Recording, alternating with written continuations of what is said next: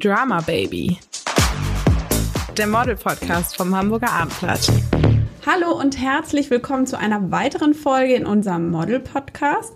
Ich freue mich heute sehr, dass Katharina Kremin gemeinsam mit ihrem Modelagenten Marco Sinervo, den wir schon in einer vorigen Folge kennengelernt haben, heute bei uns zu Gast ist. Hallo Katharina. Hallo. Du bist bei MGM, das ist Marcos Agentur, ein hoffnungsvolles Nachwuchsmodel, ein New Face. Fühlst du dich eigentlich auch so? Um ehrlich zu sein, nicht. Ich studiere ja nebenbei noch und deswegen ist das immer so ein bisschen reinschnuppern in eine andere Welt. Ähm, aber ist natürlich super spannend trotzdem und ja, ich freue mich immer, das zu hören und auch von der Agentur da so unterstützt zu werden. Was, Marco, was ist eigentlich ein New Face? Das hört sich so an, als ähm, wäre das ein in der Regel sehr junger Mensch. Ja, also Anfänger würde man es jetzt also aus dem Englischen übersetzen, ist jemand, der jetzt neu startet als Model und ähm, seine hoffnungsvolle Karriere angeht. Was ist das ungefähr für ein Alter oder was ist die Altersspanne, in der ähm, man erfolgreich arbeiten kann als Model? Ach, ich glaube, das ist immer von Mensch zu Mensch verschieden. Also es gibt Leute, die können fangen schon mit 16 an oder mit 15 an, irgendwo die ersten Schritte zu gehen. Es gibt aber auch Models, die erst ab 19, 20 oder 21 auch erst anfangen. Das ist, denke ich mal, stark typabhängig. Aber für dich, also gibt es ein ähm, Mindestalter? Ja, also Mindestalter wäre 15 für uns oder beziehungsweise, wenn man es jetzt mal so genau sieht, in Deutschland haben wir ja auch ein Jugendschutzgesetz und sind da äh, unterliegen auch Restriktionen, ähm, dass Models dann nicht, äh, wenn sie unter 16 sind, auch nicht so lange arbeiten dürfen. Ist ja auch alles in Ordnung. Und ähm, deshalb ist 16 eigentlich so der, der Punkt, wo man wirklich anfangen kann zu arbeiten als Model. Wann hat es denn bei dir angefangen? Da war ich gerade frisch 17 ich glaube, irgendwie ein paar Tage nach meinem 17. Geburtstag war ich das erste Mal in der Agentur und habe dann Marco kennengelernt. Und da hat das dann so langsam angefangen. Und wie kam es überhaupt, dass du den Schritt gewagt hast? Also der Traum ist, glaube ich, steckt in jedem Mädchen so ein bisschen drin, aber ich wusste nie so richtig, wie fängt man sowas an und persönlich bei einer Agentur vorstellen. Ich glaube, dazu hatte ich den Mut einfach nicht und habe dann auf Instagram einem Scout gefolgt mhm. und der hat mich dann tatsächlich auch angeschrieben und dann an die Agentur weitergeleitet. Das schreibst du auch in deinem Buch, dass eigentlich dieses ähm, im Nachtleben unterwegs sein und äh, Models entdecken schon fast was Anrüchiges hat. Also wenn du jetzt sagst, du würdest irgendjemanden ansprechen und sagen, hey, mhm. ich habe eine Modelagentur, dass du das gar nicht äh, so gerne machst oder machen würdest. Ähm, und dass viel mehr eben auch tatsächlich äh, online läuft, Bewerbungen über E-Mail kommen oder ähm, über die sozialen Medien. Ja, also mir ist das immer persönlich unangenehm, ähm, Leute anzusprechen, äh, weil ich das immer auch als so eine blöde Anmache empfinde. Ne? Und man weiß ja auch gar nicht, ähm, ist das jetzt eine seriöse Agentur, die dahinter steckt oder nicht. In meinem Fall ist das ja so, wenn ich jemanden sehe, den ich wirklich sehr, sehr gut finde, dann gehe ich auch hin und verteile auch meine Visitenkarte. Äh, und wir haben auch Scouts, wir haben ja drei Scouts auch, die für uns arbeiten, die machen das natürlich auch sehr erfolgreich. Ähm, wir haben auch eine, ein, ein, äh, ein Mädchen, die für uns arbeitet, eine relativ junge Frau, die kann es noch besser, glaube ich, weil die auch seriöser und überzeugender rüberkommt. Und zusätzlich. Und wo sind die unterwegs? Mm, also ich sag mal so zu gut frequentierten Zeiten auf der in der Innenstadt, Mönckebergstraße, so Jungfernstieg und ähm, eventuell auch mal hier und da auf Veranstaltungen, auf Festivals. Da mhm. gucken sie und da, da haben sie, glaube ich, so die größte Erfolgsquote. Also da, wo man junge Menschen äh, vermutet. Genau. Mhm. Mhm. Bei dir war es aber eben nicht so, du bist den Weg gegangen ähm, über die sozialen Medien. Genau. Aber heißt, du hast dich schon auch mit dem Business beschäftigt, weil wenn du einem Scout gefolgt bist, dann wusstest du ja auch schon so ein bisschen, wie der Hase läuft, oder? Ja, es war tatsächlich eine Bekannte von mir, die hat recht groß angefangen zu modeln und wenn man das dann so sieht, dann denkt man natürlich auch, vielleicht wäre das auch was für mich, vielleicht hätte ich da auch Freude dran. Und ähm, bei einer anderen Bekannten ging das über den besagten Scout und dann dachte ich auch, vielleicht versuche ich es mal genauso und folge dem mal. Und dann, wie, wie waren deine Erlebnisse, als du dann tatsächlich vor der Agenturtür Tür standest? Ich war sehr, sehr aufgeregt. Und dann wurden Wie lange ist das jetzt her, entschuldige? Das war 2017. Mhm also schon ein paar Jahre. Ja. War super aufgeregt. Dann wurden erstmal ein paar Bilder von mir gemacht und dann sitzt man natürlich da und wartet erstmal und wurde dann natürlich zum großen Chef direkt gebeten. Oh. ähm, war mit meiner Mama damals auch da, mhm. die hat mich begleitet und ja, mhm. also sehr spannende Erlebnisse auf jeden Fall. Und wurde dir, also war dir nach dem ersten Besuch, wurde dir da schon ähm, was mit auf den Weg gegeben? Also von wegen, wir glauben, dass es klappen kann oder wie erinnerst du das? Also ich weiß auf jeden Fall, wir hatten dann ausgemacht, erstmal ein Testshooting zu machen, dass ich für mich selber gucken kann, ob mir das gefällt und wahrscheinlich auch die Agentur sehen kann, ob das für die überhaupt passt. Mhm. Und natürlich hat Marco dann auch so ein bisschen erzählt, wo in was für Richtungen das gehen kann, dass man natürlich sein kann, dass man lange in der Agentur ist und vielleicht nicht so viel kommt, aber natürlich auch Riesenjobs ganz schnell kommen können. Mhm. Und da sind die Hoffnungen natürlich schon recht schnell auch gesprossen. Mhm. Und war Katharina denn ähm, für dich jemand, wo du gesagt hast, ich sehe da was? Ja, auf jeden Fall. Und kannst du das nochmal erklären an, also sozusagen an ihrem Beispiel? An, an, ihrem Beispiel. Ja, ja ich glaube, man sieht es ja. Sie ist ja ähm, zum einen ähm, das, was ich auch in dem in dem vorhergegangenen Pop Podcast auch gesagt habe. Ist, ich meine, sie hat halt eben einen wahnsinnig guten, schönen Gesichtsschnitt, sie hat tolle Augen. Das steht alles symmetrisch zueinander. Also man sieht auch, glaube ich, ähm, dass sie fotogen ist. Sie hat ähm, tolle Zähne. Es hört sich jetzt so ein bisschen an wie Fleischbeschau, aber sie ist eben einfach sehr hübsch und sehr gut gewachsen und hat einen tollen äh, Körper und ist groß genug und hat eine schöne Personality, ist intelligent und sympathisch und also sie hat eigentlich so das komplette Paket, was man so braucht. Und hat sich das denn bewahrheitet? Also Markus Annahme und ähm, hast du dann ähm, für dein Empfinden genug Jobs bekommen und war dieses Testshooting so, wie du es dir vorgestellt hast? Also ich muss sagen, das Testshooting war total aufregend. Also es hat mir total Spaß gemacht, auch so vor der Kamera zu stehen und dann mhm. ein paar Wochen später die Bilder zu bekommen ich glaube, das ist eigentlich, was mir immer am meisten zurückgibt, dass man sich dann irgendwo sieht und denkt, boah, das, das bin ich, das habe ich so gemacht. Und von den Jobs, das kam alles so peu à peu. Ich war gerade in dem Jahr dann, dass ich Abitur gemacht habe, dann ist das natürlich ging das auch vor. Okay. Dann hatte ich ein Jahr zwischen Schule und Studium, das frei war, aber oft ist das halt in der Branche, wenn man die Zeit hat und sagt, jetzt bin ich da, dann passt es gerade nicht. Mhm. Und äh, das kam dann eher so Stück für Stück und jetzt immer, wenn ich Zeit habe, dass wir das versuchen dann irgendwie unterzubringen. Und heißt das, du bist auch am Reisen viel oder versuchst du dann was zu finden, was ähm, du studierst hier in Hamburg, mhm. was dann hier in der Stadt ist oder kann man das dann auch bei euch hinterlegen? So von wegen, ich äh, möchte gerne, weiß ich nicht, nur Jobs annehmen, die äh, hier im Umfeld sind? Ja, ganz sicher. Und bei Katharina kamen halt drei Faktoren zusammen. Zum einen mal, als sie angefangen hat, kam das Abitur dazu. Mhm. Dann haben wir, dürfen wir nicht vergessen, hatten wir Corona.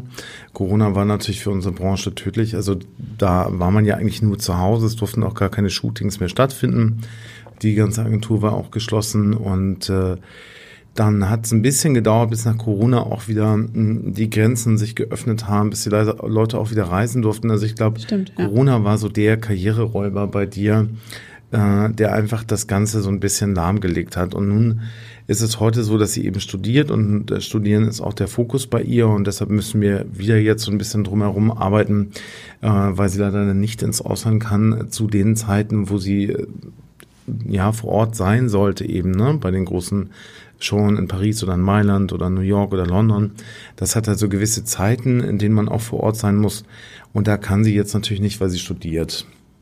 Aber das ist auch so, dass ihr nicht versucht zu sagen, hey komm, versuch doch mal äh, irgendwie ein Semester Pause zu machen oder ähnliches. Also ist das ein Commitment und ihr akzeptiert es so, weil du das so entschieden hast? Oder ähm, versuchst du schon, wenn du denkst, oh Mann, das ist aber so ein toller Job, den sie machen könnte? Mhm.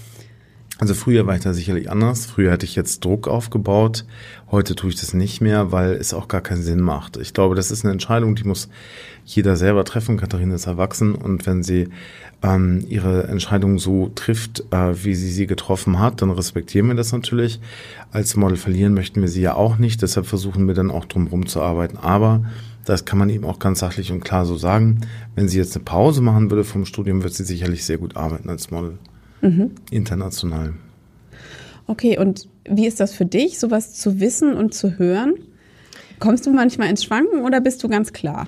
Der Reiz ist natürlich immer da, auch zu denken, auch im Ausland zu sein, große Jobs zu machen, große Kampagnen. Ähm, aber für mich, als ich das Studium begonnen hat, hat es dann ab dem Zeitpunkt einfach Priorität. Und ich weiß, ich habe die Semesterferien und wenn ich irgendwie freie Tage habe, versuche ich es immer auch der Agentur weiterzugeben und verstehe aber auch, wenn dann es in den Zeiten nicht passt. Also ich glaube, das ist so ein Miteinander, dass die wissen, ich habe nicht so viel Zeit, aber dass mhm. ich auch weiß, dass wenn ich jetzt sage, ich habe Zeit, die mir nicht automatisch alle Jobs zuschieben können. Mhm. Wie ist das denn eigentlich bei euch vom System her aufgeteilt? Also du kannst dich ja nicht um äh, mehrere hundert mhm. äh, Models und ihren Terminkalender irgendwie kümmern und dann noch die Kundenanfragen von der anderen Seite. Mhm. Also wie macht ihr das?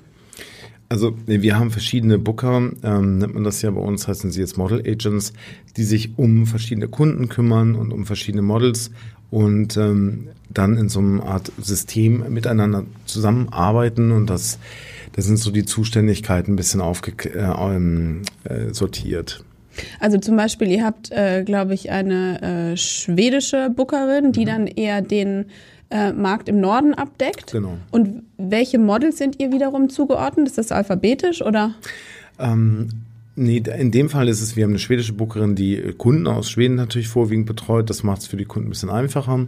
Ähm, die selber wiederum hat auch ein paar Models, die jetzt im Fokus liegen. Die sind aber unabhängig von den Kunden. Ich glaube, es ist ein bisschen schwer von der Struktur zu verstehen, wie wir das jetzt genau machen. Es mag auch leicht chaotisch sein. Manchmal, genau, es mag auch leicht chaotisch sein. Manchmal, ich, ich bin ein großer Freund von, von äh, ähm, irgendwie freien Entscheidungen. Also ich meine, meine Leute sollen auch sagen, was sie mit welchen Kunden und Models sie arbeiten wollen, was ihnen Spaß macht, weil wenn du auf solchen Accounts arbeitest, dann muss dir das auch Freude bringen. Also ich glaube nicht, dass ein Booker ähm, ein Model ähm, pushen und vertreten kann, die er persönlich vielleicht nicht so unbedingt mag. Also da Ach gehen ja so. auch die Geschmäcker auch in, also in der Agentur auch nochmal ein bisschen ähm, auseinander. Also Model und Booker finden sich irgendwie. Genau.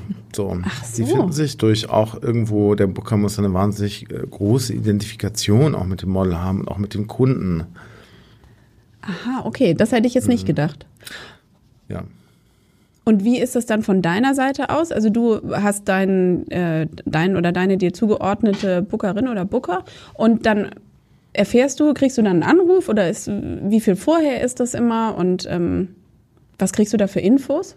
Also meist kriege ich eine E-Mail, wo gesagt wird, es ist eine Option für den und den Job, das wäre in dem Zeitraum, hättest du Zeit. Mhm. Und dann, wenn ich sage, ich habe Zeit, dann kann es manchmal auch sein, dass es echt nur ein paar Tage vorher oder eine Woche vorher ist, so es hat geklappt, du hast den Job, mhm. dann und dann musst du da sein. Also es ist eigentlich immer recht kurzfristig. So mhm. die Option selber gibt man ein bisschen früher vielleicht raus, aber dann ist es eher ein Abwarten und Freihalten. Ach so, weil du kriegst dann erst, ähm, wenn du zugesagt hast, gesagt, ob es auch tatsächlich genau. geklappt genau. hat. Und der Booker ist aber oder die Bookerin ist nicht mit dir zusammen bei dem Job. Du gehst da alleine hin. Ich gehe allein dann hin, ja. Und hast vorher noch irgendwie Infos inhaltlich oder? Ich weiß, worum es geht, wofür die Bilder grundsätzlich verwendet werden und wo ich hin muss. Mhm. Okay, und dann musst du spontan sein. Ja. Mhm. Und dann gibst du im Anschluss dann wiederum ein Feedback an die Agentur?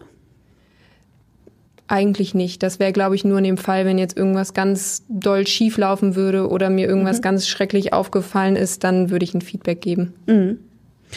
Was, ähm, was bekommst du dann wiederum? Also kriegst du dann ein Feedback vom Kunden oder also deine Agentur?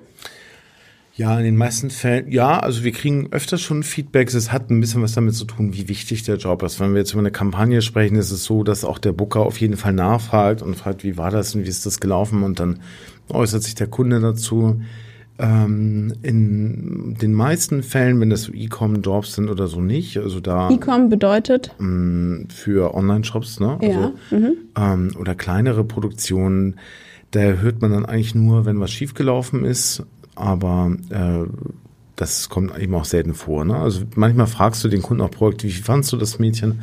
Hat dir dir gefallen, einfach auch ein bisschen rauszulesen, ähm, wo den Kunden auch ein bisschen besser lesen zu können für die mhm. Zukunft. Mhm. Ähm, was ja auffällt, ist gerade in Online-Shops, dass es oft weiß ich nicht, nur zwei oder drei Charaktere sind, mhm. die dann aber viele hundert Kleidungsstücke präsentieren. Mhm. Ist das gewollt? Ja, in dem Fall ist es dann gewollt, weil sie verschiedene Heroes, sagen wir mal, haben, die verschiedene Linien dann auch vertreten. Ne? Wenn ich jetzt ein ja, Jeans-Thema habe zum Beispiel, Mhm. dann gibt es ein Mädchen, die irgendwie ganz besonders gut in dem äh, Segment performt und die muss ich dann aber stark differenzieren, vielleicht wieder zu einem älteren Thema oder äh, zu Abendmode oder ähm, äh, deshalb gibt es eine Differenzierung und dann nimmt man sich verschiedene Frauentypen oder Mädchentypen. Und ähm, wie ist das von eurer Seite aus, wenn äh, eine Kundenanfrage kommt? Mhm. Habt ihr dann gleich im Kopf, ah, da könnte die und die und die und der und der passen? Ja. Und das ist dann, weil der Booker seine Models doch so gut kennt, auch wenn es so viele sind. Ja, weil der Booker den Kunden gut kennt und auch den Kunden lesen kann, so sagen wir das. Also der Kunde die Bildsprache des Kunden, äh, der Booker die äh, Bildsprache des Kunden versteht und dann auch weiß, welche Models er vorschlagen kann. Und in der Regel ist es dann so, dann sagt man so, das sind so die Sure Shots, also die sicheren ist so die sichere Bank, die du auf jeden Fall mögen wirst und die auch äh, hundertprozentig zu dir passt. Und dann ist es natürlich auch so, dass wir öfters mal wieder neue Models vorschlagen, die vielleicht dann auch vom Look her so ein bisschen abweichen, wo wir den Kunden aber auch ähm, versuchen, mehr Bandbreite zu geben und dem Kunden auch die Möglichkeit zu geben, seine Bildsprache vielleicht auch ein bisschen aufzuwerten oder auch mal in eine andere Richtung zu verändern. Okay, also ist es doch auch ein, ähm, ein einfühlsames Verhältnis sozusagen, was Ja. man so miteinander hat, ja? Genau. Also man versucht die Bedürfnisse zu erspüren vielleicht auch. Ja, ein Booker muss auf jeden Fall sehr viel Empathie haben und muss sehr konzentriert irgendwie auch sich auf seinen Kunden und sein Gegenüber einlassen und äh, genauso wie auch bei, äh, dass der Booker muss auch sich gut mit seinem Model verstehen, das ist wichtig. Also ähm, viele haben so die Vorstellung, Model Agent, der ist so äh, so ein Hans Dampf in allen Gassen und ist äh, selber so eine Art Superstar. Ich glaube, es geht vielmehr darum, Menschen gut zu lesen und ähm, Menschen auch zusammenzubringen äh, und zu gucken, was passt zu wem und äh, ganz diplomatisch auch nachher Verhandlungen zu führen, wenn es eben um so sensible Themen wie Geld geht auch. Ist das denn was, was du ähm, auch durch deine lange Zeit in der Branche gelernt hast? Also mh, eben Charaktere zu finden, die zusammenpassen, auch solche Themen anzusprechen, offen da zu sein? Ja, und ich glaube, es gehört auch so eine gewisse Unaufgeregtheit dazu, dass man eben äh, selber sich auch klar macht, man arbeitet hinter den Kulissen. Es geht ja nicht um man selber, sondern man selber ist wirklich einfach dann, das sage ich auch jedem, der bei uns neu anfängt oder sich vorstellt. Und ähm, wir haben viele Leute, die gerne bei uns arbeiten möchten. Ich äh, versuche den Leuten immer zu erklären, du arbeitest bei uns, aber hinter den Kulissen. Es geht also nicht um dich, du bist keine Rampensau, du wirst nicht auf den Fotos stattfinden, sondern du bist hinter den Kulissen. Und das macht mir zum Beispiel großen Spaß. Ich finde das toll und ähm, ziehe da gern so die Fäden. Hm, Aber du musst es aktiv sagen, weil es doch viele sind, die dann vielleicht hoffen, entdeckt zu werden. Ja, das haben wir auch. Also das haben wir tatsächlich auch. Das habe ich äh, früher nicht für möglich gehalten. Aber wir haben tatsächlich Leute, die dann denken, dass sie jetzt in der Modelagentur anfangen und vielleicht ein Praktikum machen und irgendwann kommt mal jemand auf die Idee und sagt, Mensch, du bist ja eine tolle Praktikantin, jetzt bauen wir dich als Model auf. Nein, aber es gibt auch viele Menschen, die eben auch sehr selbstdarstellerisch unterwegs sind und denken, Mensch, so ein bisschen Fame habe ich dann ja auch für mich und ähm, kann dann, hab, äh, glänzt dann auch ganz besonders und äh, dem ist einfach nicht so, muss man einfach mal so sagen. Vielleicht aber auch wieder ein Bild, was irgendwie durch die Medien oder durch auch eben Shows wie, was wir schon besprochen haben, GNTM, Germany's Next Top Model, irgendwie auch lanciert wird. Dass, ähm, dass da irgendwie jeder so seine Zeit bekommt ähm, der Aufmerksamkeit. Ähm, du hast es wahrscheinlich auch die Sendung geguckt oder guckst sie als äh, ähm, äh, Zuschauerin. Ähm, aus deiner Sicht, so ein Tag am Set, weicht er denn davon ab, was man da sieht? Auf jeden Fall. Also für die Jobs, die ich bis jetzt gemacht habe, zu 100 Prozent. Ähm, es ist viel weniger dieses hinter den Kulissen, sondern und auch viel schneller, als man es da sieht. Es ist nicht, man ist fünf Minuten vor der Kamera und dann ist der nächste dran, sondern wenn dann ist der Fokus auf einem und das Produkt soll auch platziert werden und es geht nicht nur um den Charakter, der da irgendwie dargestellt werden soll. Also vergleichbar mit dem, wie ich die Sendung vorher gesehen habe, ist es jetzt doch ein bisschen desillusion desillusioniert. Ja, aber im Positiven wahrscheinlich, ja, oder? das schon. Ja, Mhm. also du musstest auch noch nicht mit irgendwelchen Schlangen um deinen Hals kämpfen und zum Glück aus nicht. luftiger Höhe springen. Was vielleicht ja aber auch ein Bild dafür sein soll, dass man, was du schon angedeutet hast, eben auch ein offener Mensch sein sollte, der ähm, auf andere zugehen kann. Naja, zwischen, äh, sag ich mal, einer Schlange um den Hals und offener Mensch äh, ist für mich ja noch äh, ein ziemlich äh, weiter Unterschied. Ich glaube, ähm, nochmal, also das hatte ich ja auch in dem ersten Podcast auch schon gesagt, dass diese Challenges einfach auch dafür gedacht sind und auch dafür gescriptet sind, um die Leute halt zu überfordern. Wenn wir jetzt Katharina vorschlagen, schneid dir doch mal die Haare ab, raspel kurz, weil wir eine Typveränderung mit dir machen und dann färben wir die noch rot, dann wirst du wahrscheinlich zu äh, Tode betrübt und, und wirst das überhaupt nicht witzig finden und es wäre auch gar nicht notwendig. Und wenn jetzt natürlich nochmal zehn Fernsehkameras auf dich gerichtet sind und du nicht mit deinen Eltern telefonieren darfst, dann brichst auch du wahrscheinlich irgendwann in Tränen aus und ähm, bist von der Situation überfordert. Und mhm. dafür sind diese Challenges eben auch gedacht. Das sind auch Challenges, die sehr persönlich werden und ähm, dir sehr auch sehr nahe gehen und ähm, damit dann eben auch dieses hysterische Potenzial vielleicht aus dir rausholen und somit dann auch für Quote sorgen, weil die Zuschauer das natürlich spannend finden. Hast du denn, Katharina, schon mal an einem Set in den Jahren, in denen du jetzt dabei bist, was erlebt, was dich hat zweifeln lassen und was du dann gegebenenfalls irgendwie mit Marco oder mit deinem Booker besprochen hast? Bis jetzt tatsächlich noch nicht. Ich war ganz viel bei Online-Shops auch und da mhm.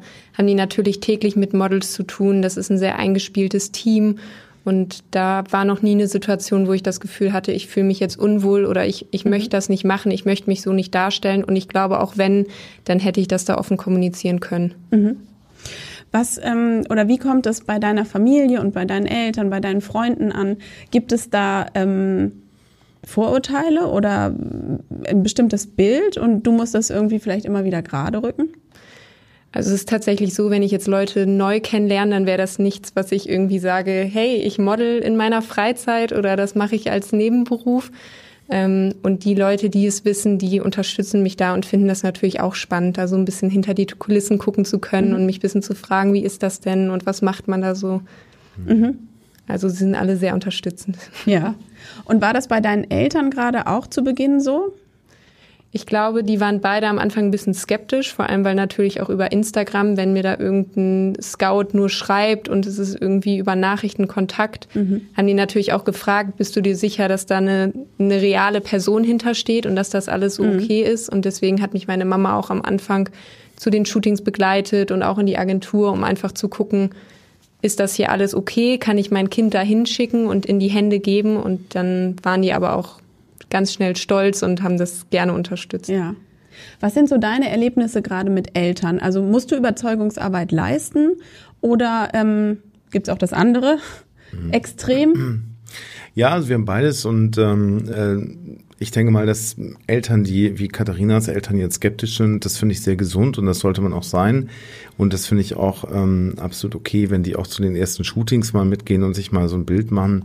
Ich denke mal, wenn man bei uns in die Agentur reinkommt, dann sieht man wahrscheinlich auch, dass es seriös ist, weil da ja viele Menschen arbeiten und da auch ähm, die Kunden, für die wir auch arbeiten und die da ja auch irgendwo ausgestellt sind, ja auch recht namhaft sind. Aber das weiß man halt nicht und ich finde es auch völlig in Ordnung, dass Eltern da skeptisch sind. Es gibt aber auch den, sagen wir, die Eislaufmutter, so nennt man das ja so schön, also die dann wirklich richtig pushen. Ich habe neulich auch so einen Vater ja, da sitzen gehabt, also der hat sich schon so ein bisschen gemütlich gefühlt auf seinem Sofa zu Hause eingerichtet und hat dann so gedacht, ich mache dann so wie Günther Klum, dann das Management meiner Tochter von zu Hause und fragte also auch ständig nach, was sie dann verdienen könnte und so. Das gibt es. Es gibt auch Mütter, die sich so ein bisschen in ihren Töchtern wiedersehen und da auch so einen äh, ganz großen Stolzfaktor haben, so nach dem Motto, der Apfel fällt nicht weit vom Stamm. Ich sehe jetzt auch ganz toll aus und äh, ja, so ein bisschen sich in dem Fame ihrer Tochter dann auch ähm, nochmal mitsonnen. Also das sind so unterschiedliche Typen. Und es gibt auch, auch äh, ganz klar auch sehr konservative Eltern, das haben wir auch manchmal so Rechtsanwälte oder Ärzte auch, die dann vielleicht sagen, nee, also ähm, können wir machen, können wir ausprobieren, aber mit angezogener Handbremse. Also für uns ist wichtig Studium, für uns ist ähm, wichtig, dass unsere Tochter vorwiegend äh, irgendwie sich auf ihr Leben in anderer Form konzentriert und in den freien Zeiten äh, darf sie dann vielleicht mal modeln, was dann meistens nicht so viel bringt, weil wir dann einfach zu wenig Zeit haben. Mhm. Kannst du es denn nachvollziehen als Vater? Ja. Mhm. Also, naja, beziehungsweise ich denke mal so, das ist ja wie in jedem anderen Beruf auch. Also ich meine, wenn äh, der Ruf kommt, dann muss man halt auch sich vielleicht mal drauf einlassen. Das hat auch was damit zu tun, wie talentiert man ist. Ne? Also ich meine, mhm. ich wäre jetzt auch heute nicht da, wo ich bin äh, und ich hätte nicht so viele gute und sehr erfolgreiche Models entdeckt, wenn da immer die Eltern auf der Bremse gestanden hätten und gesagt hätten, nee, geht nicht. Man muss sich nur auch bewusst sein, dass es eine Riesenverantwortung ist, auch zu jemandem zu sagen, so wie in deinem Fall jetzt, äh, wenn wir das so machen würden, äh, nimm dir doch mal einfach so ein Jahr frei und, und äh, pausier mal beim Studium oder noch, ähm, noch viel extremer, was wir auch oft schon hatten, pausier mal in der Schule. Nur dann, äh, das ist eine Verantwortung, die man trägt. Und du kannst keine Garantie natürlich geben, ne? Ja, also ich sehe natürlich eine Tendenz und ich spreche natürlich auch mit Kunden und, und in dem Fall, wo wir es jetzt gemacht haben, was auch immer sinnvoll und erfolgreich sind auch alle ähm, große Models geworden. Aber es ist trotzdem auch so ein mulmiges Gefühl, wenn man den Eltern, äh, die Eltern darum bittet, einfach zu sagen, okay, können wir, können Sie Ihre Tochter mal für ein Jahr aus der Schule rausnehmen? Also Schule finde ich, äh, kann ich mir gut vorstellen, dass ja. das irgendwie nochmal einschneidender ist, als zu sagen, man macht irgendwie ein Sabbatsemester oder ja. irgendwie sowas. Ähm, Hattest du das dann auch schon mal, dass du sozusagen enttäuscht wurdest? Also dass du dachtest, das ist, ist irgendwie ganz hoffnungsvoll und ähm, aber die äh, Kundenanfragen blieben aus? Ähm, ich würde sagen, also ich war enttäuscht, weil sich vielleicht so ein bisschen der Lebenswandel des Models dann geändert hat. Ne? Also ich habe mal Models gehabt, die sind dann ähm, sehr ungesund geworden, die haben zugenommen oder mhm. haben viel gefeiert oder waren sehr unkonzentriert. Das lag aber weniger daran, dass die Kunden sie nicht mehr buchen wollten, sondern indem sie einfach selber sich so ein bisschen äh, kaputt gemacht haben. Das war schade. Und gibt es dann auch den Fall, dass ihr euch trennt als Agentur von ja. einem Model? Ja das Trennen, also gehört einfach auch mit dazu. Es gibt auch irgendwann einen Punkt, wo Models einfach zu alt sind und das ist auch wichtig, dass man einfach, man, man geht eine Weile zusammen durchs Leben in hoffentlich erfolgreich und äh, wenn es nicht funktioniert, dann funktioniert es nicht und da sind wir auch immer ähm, absolut äh, schnell dabei, auch Sachen aufzulösen, die keinen Sinn machen. Ne? Also das ist Zeitverschwendung für beide Seiten auch. Okay, also da spricht wieder mehr der Unternehmer. Ja, also auch hinsichtlich ähm, der Zeit des anderen. Das hat ja mhm. auch was mit Respekt Gut, dem stimmt, anderen ja. gegenüber zu tun. Also ich finde, wenn man merkt, okay, das, das funktioniert nicht und wir können dir gar nicht das an Jobs besorgen, was du gerne hättest, dann muss man auch einfach da mal fair sein und sagen, gut, das können wir auch gar nicht ähm, abliefern für dich, also machst du vielleicht einfach besser was anderes. Ne? Hört sich ein bisschen so an, als ob du ganz schön viele auch so intensive Gespräche zu führen hättest. Ja, stimmt. ja. doch, es ist viel, viel Psychologie dabei, ja, genau. Mhm. Ja. Ähm, wann ist denn, du hast es eben erwähnt, dass es auch eine gewisse Zeitspanne nur ist. Wann ist es denn vorbei und warum? Es ist irgendwann vorbei, weil mh, hm, die Einsatzfähigkeit sich so ein bisschen verringert. Also es gibt ja auch die sogenannten Best Ager Models, so nennt man mhm. die ja. Aber Best Ager ist halt eben eine Nische. Ne? Also man, man sagt ja immer, ganz viele Leute kommen sich und stellen sich vor und sagen, Best ja, Ager, ein bisschen ältere. Genau, das sind Best, also Best Ager sind so Models so 30 bis 50 vielleicht, ne? Oder auch weiter drüber hinaus. Und da gibt es auch viele Leute, die da die Meinung vertreten, dass man als Best Ager großartig als Model arbeiten könnte.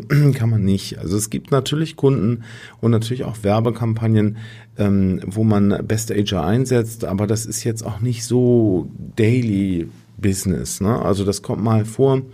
Und um davon jetzt wirklich richtig leben zu wollen, also und so in der Agentur gut performen zu wollen, sehe ich das eher weniger. Mhm. Dafür ist es eben zu, zu, zu spitz einfach auch. Ne?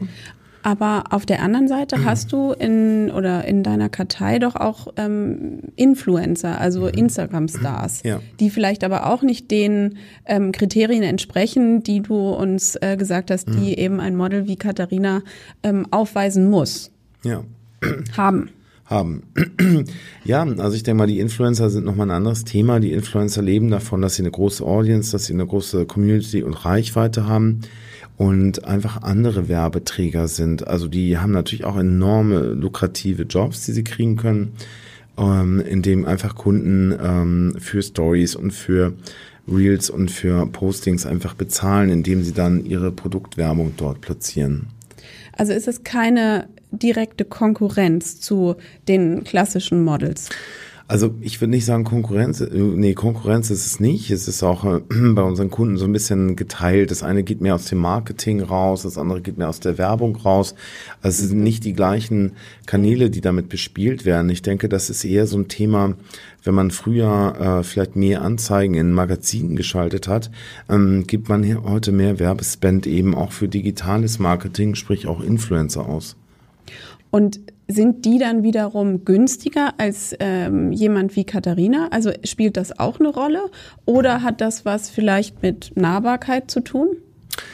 Also günstiger ist hängt auch wieder sehr von demjenigen ab. Also wir haben Influencer, die äh, kosten äh, vielleicht 500 bis 1000 Euro für, ein, äh, für einen Story-Post. Mhm. Und wir haben natürlich auch welche, die kosten 40.000 für einen Story-Post. Das ist schon Ups. mal ein Riesenunterschied. Ne? So, wir haben auch Models, die kosten 1500, 2000 Euro am Tag und auch Models, die kosten 40.000 Euro am Tag. Und wonach richtet sich das?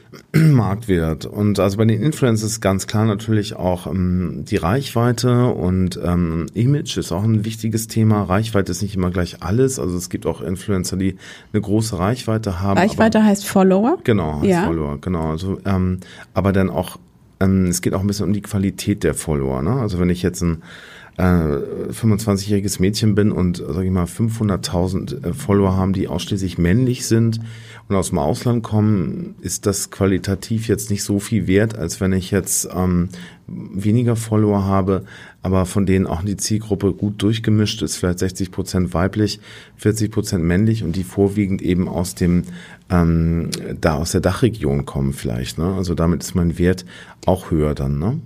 Aber also deutest du damit an, dass die anderen vielleicht keine echten Follower sind?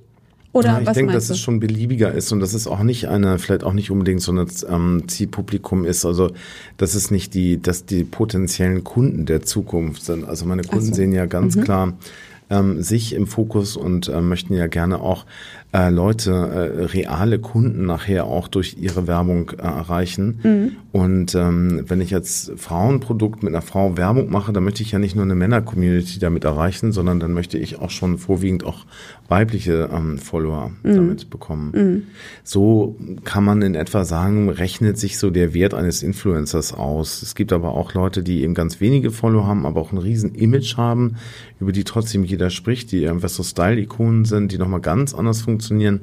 Und bei Models ist es, denke ich mal, auch so ein bisschen, was hast du gemacht und für welche Kunden hast du gearbeitet, ist immer sehr wichtig. Wenn du jetzt eine große Kampagne für ein internationales Modebrand gemacht hast, dann bist du auf jeden Fall im Wert gestiegen. Mhm. Und ähm, vieles vermischt sich auch. Viele Models haben auch ein, eine große Audience und eine große Community auch an äh, Followern, also sind dann so eine Art ähm, Hybrid zwischen Model und, und Influencer. Also da gibt es so ganz viele Varianten. Mhm. Wie ist es bei dir, Katharina? Ähm, pflegst du deinen Instagram-Kanal sorgfältig? Ich pflege ihn natürlich, besonders wenn ich natürlich schöne neue Bilder von mir habe, dann landen die da sofort. Aber es ist jetzt nicht, dass ich da irgendwie eine riesen Community aufgebaut hätte, dass sowas wie Marketing-Deals oder so bei mir überhaupt eine Option wären. Aber möchtest du das auch nicht? Oder ähm ich weiß nicht, ob es meine Welt wäre. Also ich bin mit dem klassischen Modeln sehr zufrieden, weil ich mir das einfach so Spaß macht und ich auch nicht weiß, ob ich meine Person so im Internet präsentieren könnte überhaupt oder wollen würde. Ich bleibe dann lieber bei den klassischen Bildern, die dann aus Urlauben oder vom Modeln dann da hochgeladen werden. Hm. Ist dieses, ähm, diese Interaktion auf den sozialen Medien, ist das auch so was, was ähm, sozusagen auch gegenläufig zu deiner oder zu eurer Arbeit als Agentur ist? Also ist es so, dass auch manche Influencer ohne Agentur sozusagen gleich den Kontakt suchen, äh, proaktiv? Oder ähm, gibt es da so feste Abläufe?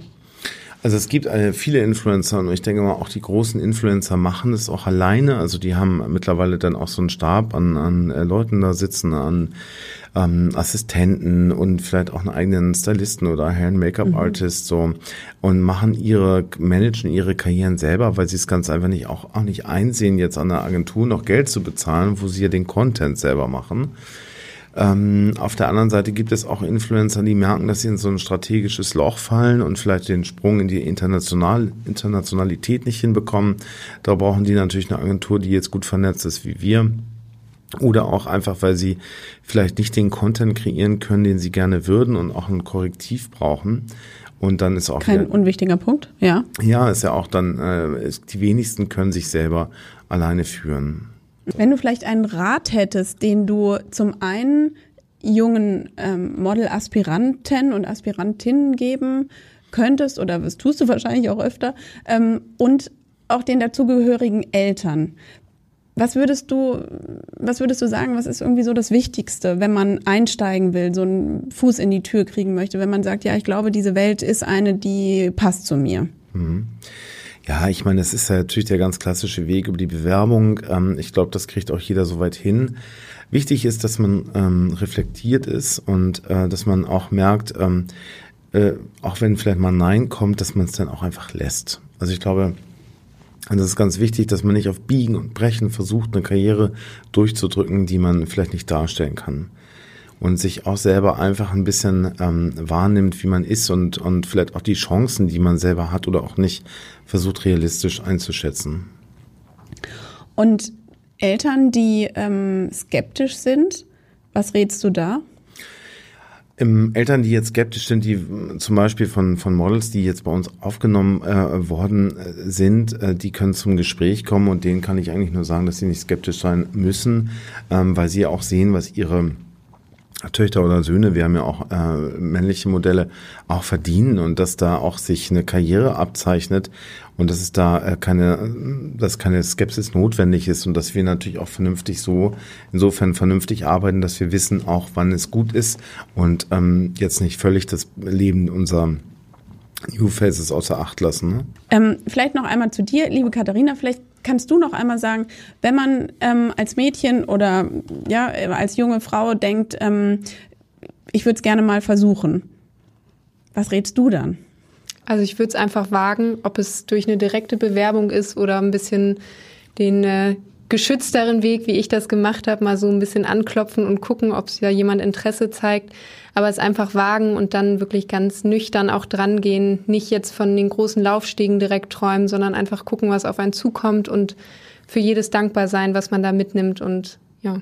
Marco, ich denke, das ist auch so in deinem Sinne, oder? Das ist ja. was, was du auch unterschreiben würdest, dass es wahrscheinlich in den meisten Fällen nicht von 0 auf 100 geht, sondern eine Weile dauert. Mhm. Naja, ich finde persönlich Träume schon schön und ich glaube, so ohne Träume kommt man nicht weiter und äh, ich kann mir persönlich nicht vorstellen, irgendwas zu machen, wo, wo ich nicht auch die Hoffnung rein habe, dass ich damit was Großes werde. Ich glaube, das sollte man den Leuten auch nicht verwehren. Ähm, da ist dann auch so eine Agentur wie wir eben auch wieder für zuständig, um da einfach mal ab und zu wieder den ähm, realistischen Boden da reinzubringen. Ich glaube, man muss sich auch freuen über die Erfolge, die man hat ähm, und ähm, auch träumen davon, vielleicht eine Karriere zu machen. Sonst, glaube ich, funktioniert das auch nicht so, wie man sich das vorstellt. Und ähm, einmal hat sich ja deine Hartnäckigkeit auch so ausgezahlt, dass es äh, nicht nur einmal, aber in einem sehr bekannten Fall eben äh, mhm. bei ähm, Kate Upton, mhm. wo du tatsächlich auch nicht von allen zu Beginn äh, unterstützt wurdest, oder? Oder wo nicht alle das gesehen haben, was du gesehen hast? Oder wie würdest du das sagen? Das ist meistens so, ähm, dass nicht alle die Models, die wir vertreten, mögen. Und ich meine, ähm, Geschmäcker sind verschieden und ähm, es gibt Kunden, die mögen Katharina gerne, es gibt Kunden, die würden nicht mit ihr arbeiten wollen. Man darf sich davon aber auch nicht so irritieren lassen. Und, ähm, Braucht man auch, aber auch ein dickes Fell. Hm, ja, ich glaube, das Model braucht ein dickes Fell, wir aber auch manchmal. Ne? Hm. Mhm. Ich glaube, man muss da so sehr stringent seinen Weg gehen und auch da hinter den Leuten stehen und auch wirklich eine Begeisterung auch für die, für die Leute haben. Ja, also liebe Katharina, vielen Dank für deinen Besuch. Marco, schön, dass du uns auch noch mal ein bisschen vielen was Dank. aus deiner Sicht erzählt hast, wie das ja. so ist mit den ganz jungen Models, die ähm, ihren hoffnungsvollen Weg äh, bei dir beginnen. Mhm. Und ich freue mich schon auf unsere nächsten Themen. Ich mich auch. Weitere Podcasts vom Hamburger Abendblatt finden Sie auf abendblatt.de slash podcast.